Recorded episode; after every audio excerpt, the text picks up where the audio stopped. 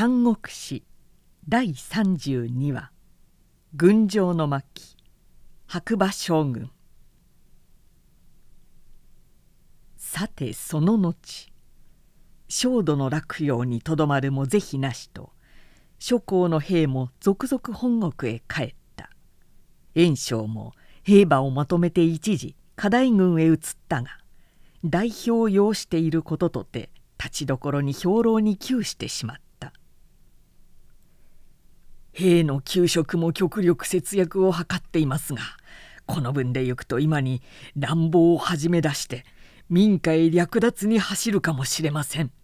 さすれば将軍の兵馬はたちまち土肥と返じます。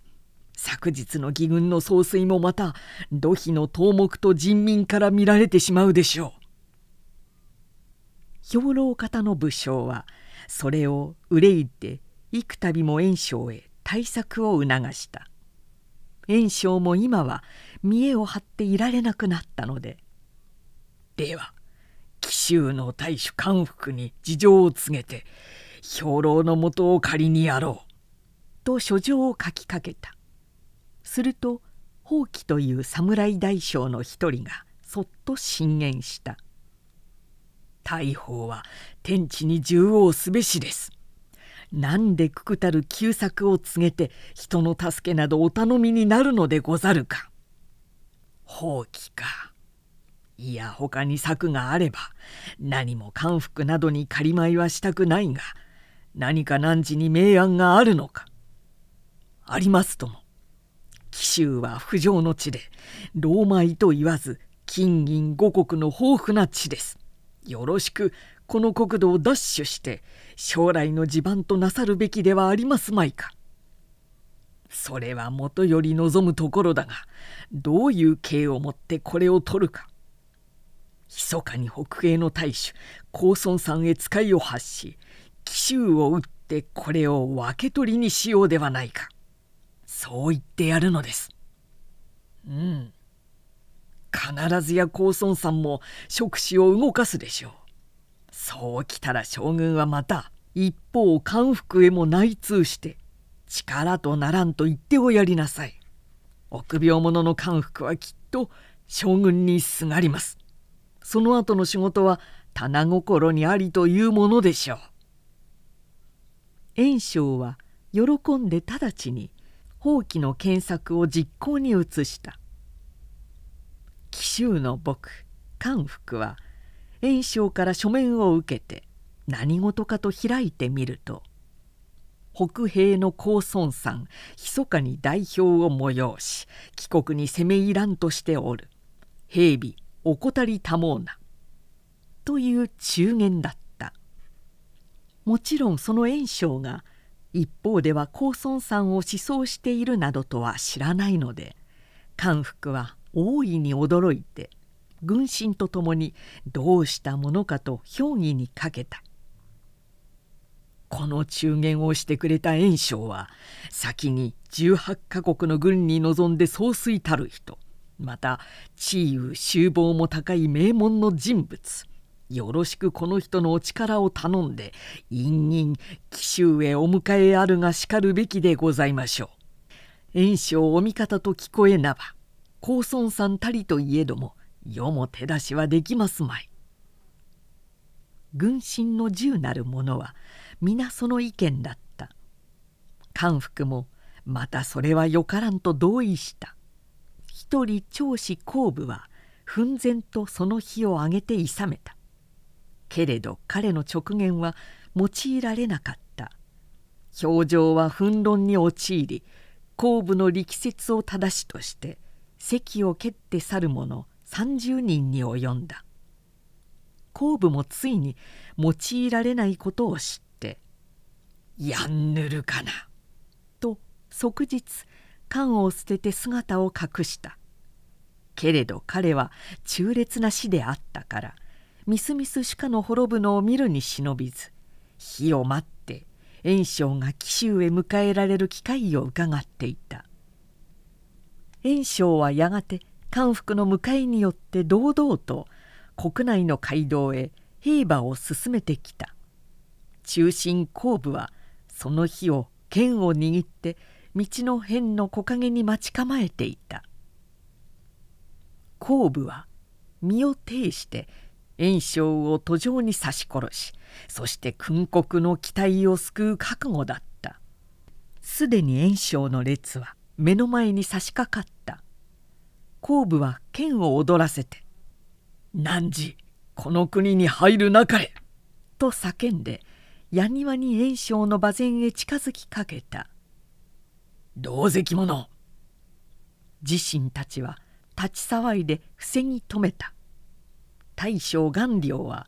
後部の後ろへ回って「無礼者!」と一括して切り下げた後部は天を睨んで「無念!」と言いざま剣を炎章の姿へ向かって投げた。剣は炎章を貫かずに彼方の楊柳の幹へ突き刺さった。炎章は無事に紀州へ入った。大主官服以下軍神満票上等に正規を掲げて彼を国の大賓として出迎えた。炎章は上府に居座るとまず祭りを正すことが国の兄弟を図る一歩である。と大主官服を奮武将軍に封じて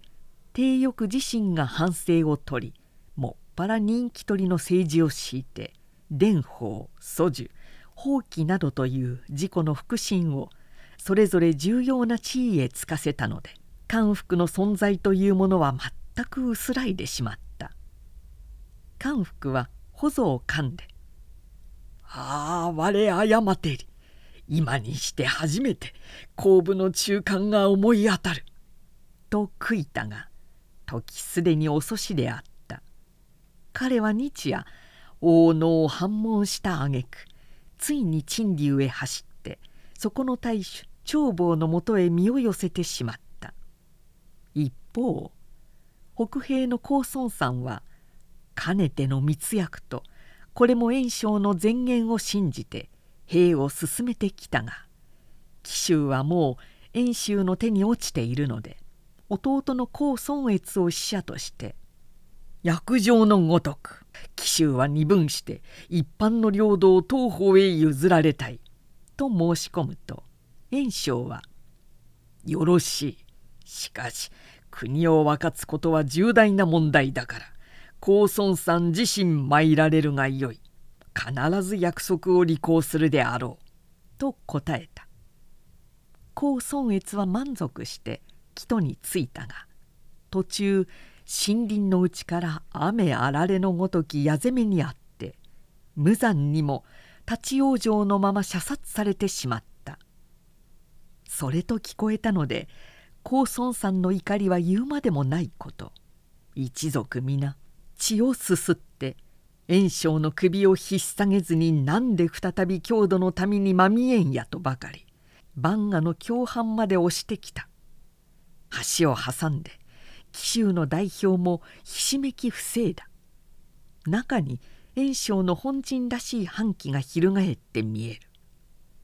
高孫さんは教場に馬を進ませて大音に「ふぎハレンチ言いようもなき人出なしの炎章いずこにあるぞ恥を知らばいでよ」と言った「何を?」と炎章も馬を踊らせてきて共に万画鏡を踏まえ官服は未負債なればとてこの炎章に国を譲って官地へ交代いたしたのだ。ハレンチとは汝のことである。他国の境へ強兵を借り催してきて何をかすめ取らんとする気か。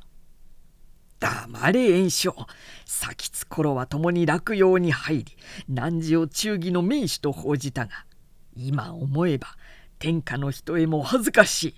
同心苦行のくせ者めが何の面目あって太陽のもとにいけずうずうしくも人間並みな言を吐き散らすぞ。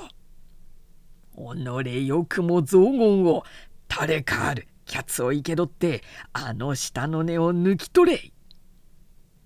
文集は炎章の帰化で豪遊第一と言われている男である身の丈七尺を超え表はカニのごとく赤黒かった大将炎章の命に「おう!」と答えながら教場へ馬を飛ばしてくるなり高僧さんへ駆け向かって戦を挑んできた。下郎水村槍を合わせて高孫さんもひるまず争ったが到底文集の敵ではなかった。これはかなわじ。と思うと高孫さんは教頭の味方のうちへ馬を打って逃げ込んでしまった。怪我しと文集は敵の中軍へ割って入りどこまでも追撃を思いとどまらなかった「遮れやるな!」と大将の危機と見て高孫さんの帰化侍大将など幾人となく彼にあたりまた幾重となく文集を包んだが皆蹴散らされて獅子類々の惨状を呈した。恐ろしいやつだ高孫さんは肝を冷やして改装する味方とも離れてただ一騎山間の道を逃げ走ってきた。すると後ろで「命を惜しくば馬を降りて降伏しろ。今のうちなら命だけは助けてくれよ」またも文集の声がした。高孫さんは手の弓矢も金繰り捨てて生きた心地もなく馬の尻を打った。馬はあまりにかけたため岩につまずいて前足を折ってしまった。当然彼は落馬した。文集はすぐ目の前へ来た「やられた!」観念の目を塞ぎながら剣を抜いて起き直ろうとした時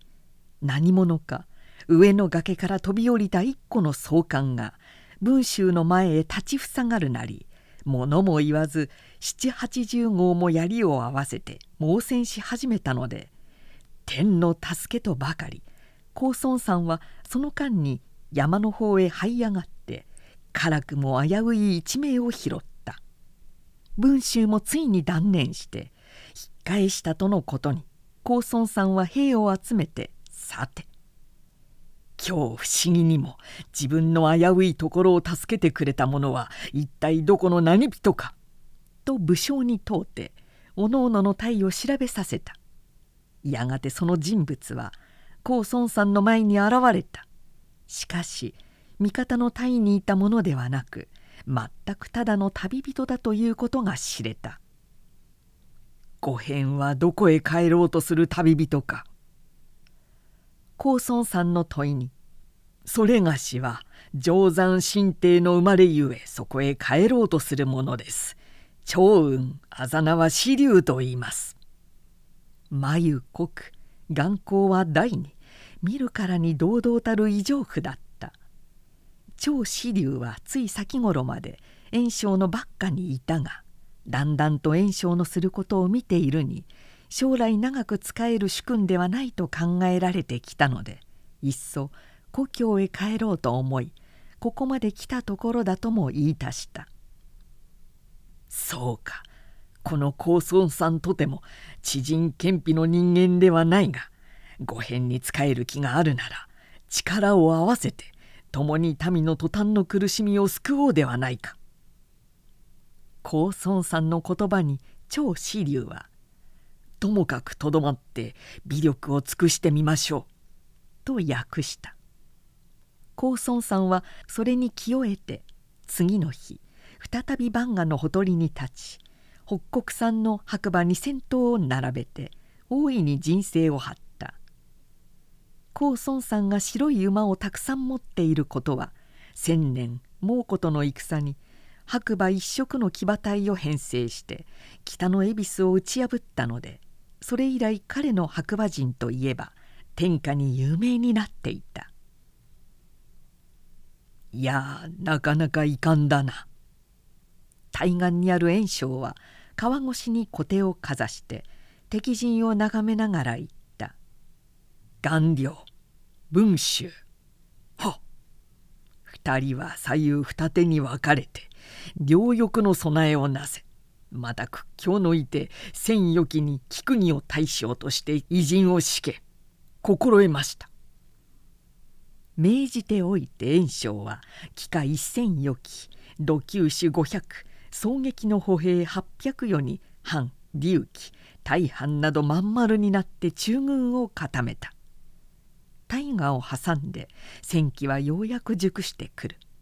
東岸の高孫さんは敵の動きを見て部下の大将元寇を先手として水の字を金線で塗った紅の旗を立て「いでや」とばかり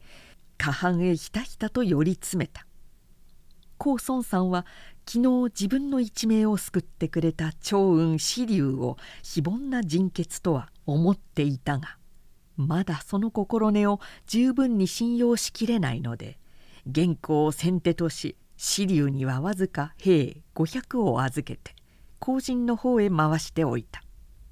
両軍退陣のまま辰野国から美濃国の頃追いまでただひたひたと川波の音を聞くばかりで先端は開かれなかった。高孫さんは味方を顧みて「果てしもない駆け引きを思うに敵の備えは虚勢と見える。一息にいつぶして万賀橋を踏み渡れ」と号令した。たちまち飛船は敵の陣へ降り注いだ。自分はよしと東岸の兵は元寇を真っ先にして橋を越え敵の先陣菊木の備えへどっと当たっていった。鳴りを沈めていた菊木は会津ののろしを打ち上げて顔料文州の両翼と力を合わせたちまち彼を包囲して大将元寇を切って落としその水の字の旗を奪って家中へ投げ込んでしまった高孫さんは苛立って「引くな!」と自身白馬を踊らして防ぎ戦ったが菊木の猛省に当たるべくもなかったのみならず顔料文州の二将があれこそ高孫さんと目をつけて元寇と同じように袋包みに巻いてきたので高孫さんははがみをしながらまたも崩れ立つ味方に混じって逃げのいた「戦は勝ったぞ!」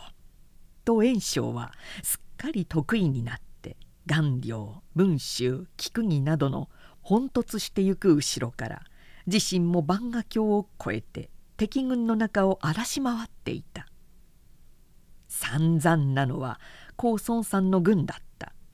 一陣破れ二陣ついえ中軍は死相し全く尻滅裂に踏みにじられてしまったが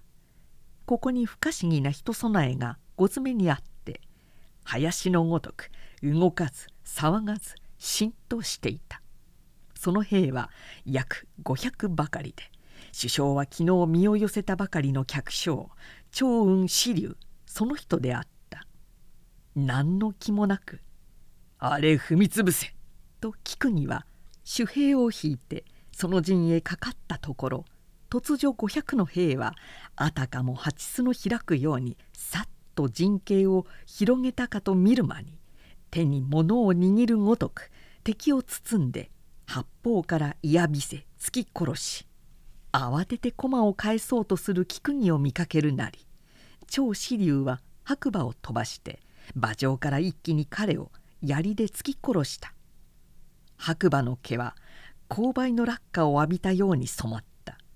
昨日高孫さんから当座の例としてもらった俊足である。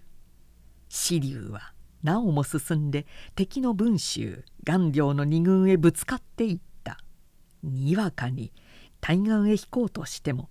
万賀橋の一筋しか退路はないので川に落ちて死ぬ兵は数知れなかった。深入りした味方が超支流のために粉砕されたとはまだ知らない炎症であった。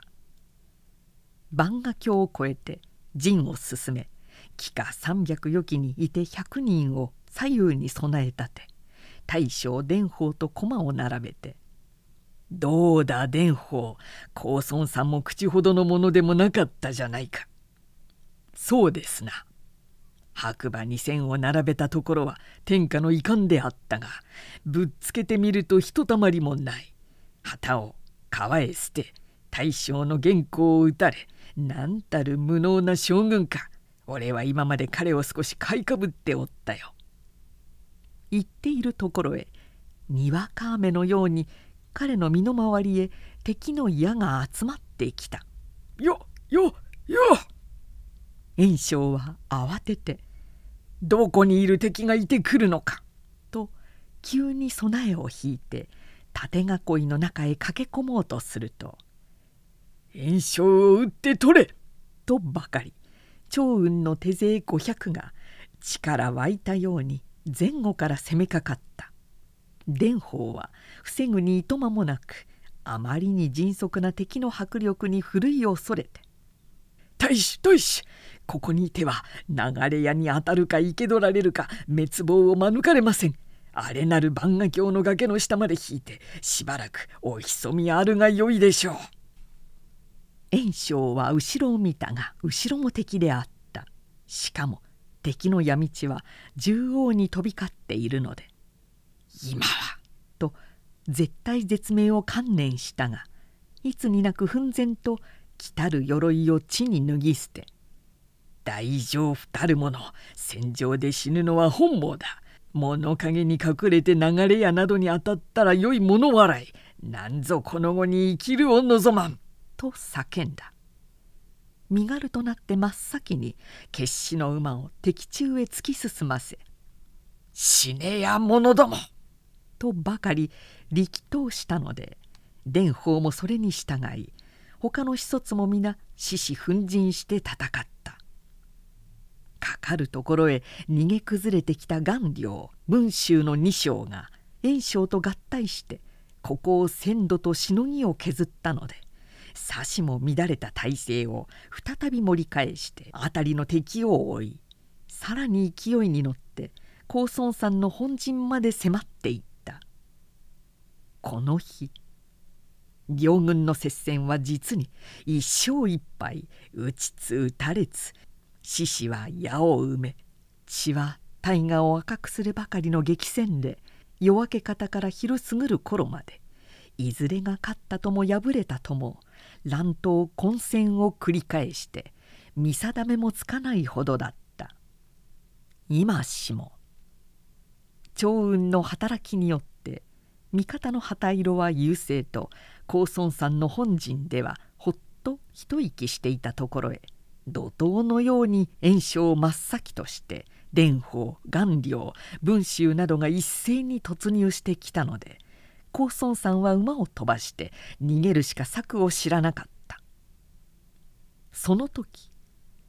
呆然と一発ののろしは天地を揺すぶった。壁空をかすめた一抹の煙を見ると万賀のほとりは皆炎将軍の兵器に満ちこう鳴らし時を上げて高孫さんの逃げ道を八方から塞いだ。彼は生きた空もなかった。二里三里無我夢中で逃げ走った。炎章は勢いに乗じて急追撃に移ったが五里余りも来たかと思うと突如山海の間から一票の軍馬が打って出て「待ち受けたり炎章我は平原の竜玄徳」と名乗る後から「速やかに降参せよ。塩取るや幸福を選ぶや」と関羽張飛など平原から陽飛に次いで駆けつけてきた友柄が一度におめきかかってきた。炎章は仰天して「諏訪や例の玄徳か!」とバレがちに逃げ戻り陣馬互いに踏み合って後には折れた旗刀の鞘兜槍など道に満ち散っていた。戦い終わって高孫さんは劉玄徳を陣に呼び迎え今日の危機に一命を拾い得たのは全くご返のおかげであった」と深く謝してまた先にも自分の危ういところを折よく救ってくれた一位上夫がある。ご返とはきっと心も合うだろう。と長子竜を迎えにやった。子竜はすぐ来て何かご用ですか?」と言った。高孫さんは「この人物です」と玄徳へ紹介して今日の激戦で目覚ましい働きをした紫龍の傭兵のうまさやその人柄を口を極めてたたえた。紫龍は大いに恥じらって「大主それがしを召し置いて知らぬ人の前なのにそうからかいになるものではありません。穴でもあらば隠れたくもなります」と謙遜した。聖望活面の見るからに異様堂々たる異常婦にも同心のような恥じらいのあるのを眺めて玄徳は思わず微笑んだ。その笑みを見て長子龍も「やあ」とにこと笑った。玄徳の和やかな瞳。彼の周想のような眼光。それが初めて相見て笑みを交わしたのであった。高孫さんは玄徳を指して「こちらが劉備玄徳といって今日平原から駆けつけて自分を助けてくれた恩人だ。以前からよしみを持ってお互いに助け合ってきた友人ではあるが」と生命を告げると長子龍は非常に驚いて「ではかねがね噂に聞いていた関羽長妃の二号決を弟に持っておられる竜玄徳と仰せられるのはあなたでありましたか。これは図らずも良い折に。と機嫌を喜んでそれがしは定山神帝の生まれで長雲あざなは支流と申す者司祭あって皇太子の陣中にとどまり尾行を立てましたがまだ若輩の武骨者にすぎませんどうぞ将来よろしくご指導ください」字を低うして陰陰な挨拶をした玄徳も「いやご丁寧に恐縮なご挨拶です」自分とてもまだひょうひょうたる風雲の一層府一辺の単身あるほかは半国の土地も地内若年者です。私の方からこそよろしくご講義を願います。二人は相見た一瞬に十年の稚子のような感じを持った。玄徳は密かに「これは良い人物らしい。世の常の武骨ではない」と心中頼もしく思い長雲支流も同じようにまだ若いようだがかねて噂に聞いていた以上だ。この竜玄徳という人こそ将来ある人傑ではあるまいか。主君と仰ぐならばこのような人をこそ」と心から尊敬を抱いた。玄徳も支流も二人ともに客分といったような格で高孫さんにとってはその点少し寂しい気もしたがしかし2人を引き合わせて彼も共に嬉しい気がした。玄徳には後日の章を訳し紫龍には自分の相場銀毛切迫な一頭を与えてまたの戦いに協力を励まして別れた紫龍は拝領の白馬にまたがって我が陣地へ帰っていったが意中に強く印象づけられたものは高孫さんの恩ではなく玄徳の風貌だった。